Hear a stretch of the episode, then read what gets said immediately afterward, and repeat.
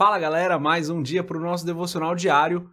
Vamos continuar meditando em Atos capítulo 21. Eu sou André Maldonado e o AB7 é uma produção do JC na Veia.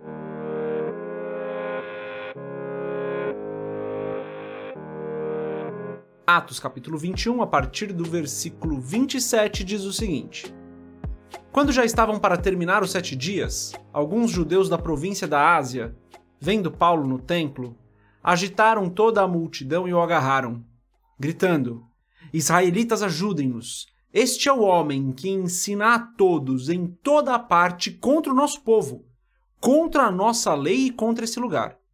Além disso, ele fez entrar gregos no templo e profanou este santo lugar. Anteriormente, eles haviam visto o Efésio Trófimo na cidade com Paulo e julgaram que Paulo o tinha introduzido no templo. Até aqui, até o 29 só, vamos ler só três versículos fechar os nossos olhos, curvar nossa cabeça e fazer uma oração.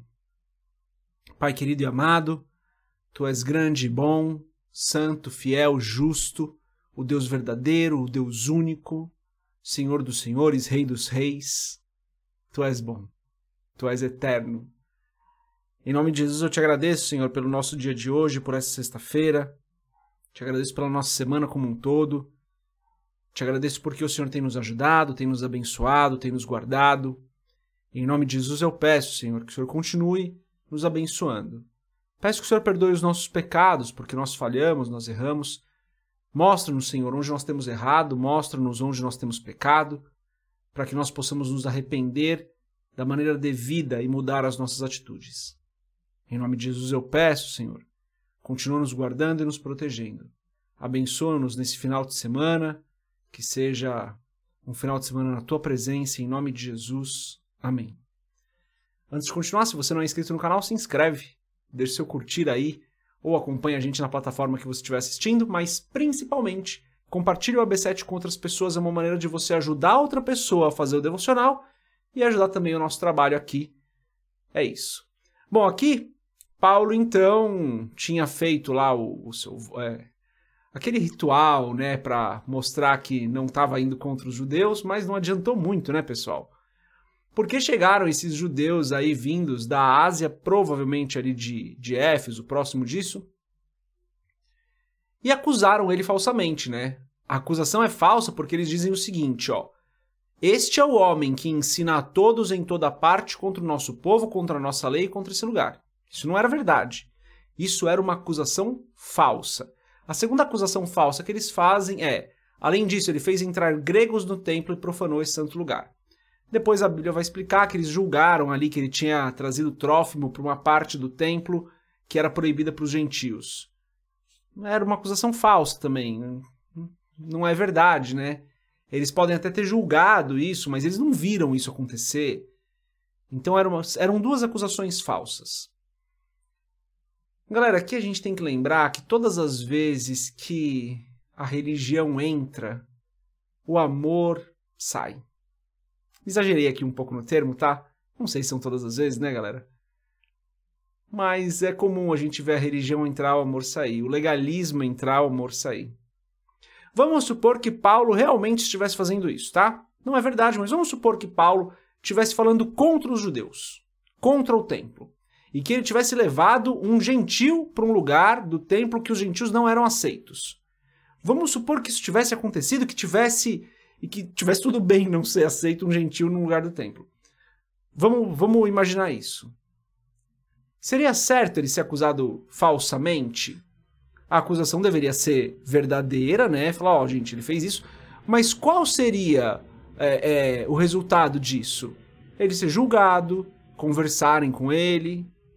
E não é isso que acontece, né? Quando a gente continua lendo o texto, a gente vê que Paulo é espancado, Paulo é preso. Situação terrível. Então, assim, mesmo que Paulo tivesse feito tudo isso, não era motivo para esse alvoroço. Então, quando o legalismo entra, o amor sai. Esse exemplo de Paulo é muito claro, mas também acontece nas nossas vidas, né? Entra o legalismo, sai o amor. Então a gente tem que tomar muito cuidado com isso, galera. Eram pessoas da, do mesmo povo aqui.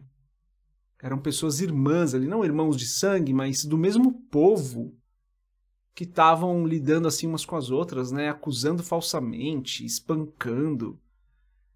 não é não é o amor de Deus que a gente deveria ver no povo de Deus, né? Aqui não eram judeus cristãos, né? Eram judeus não cristãos. Mas mesmo assim, né? Todos eram judeus. Paulo era judeu, eles eram judeus, eles eram, do, eles eram da mesma religião, do mesmo povo. Todos do povo de Israel não deveriam tratar assim uns aos outros. Então, quando o legalismo entra, o amor sai.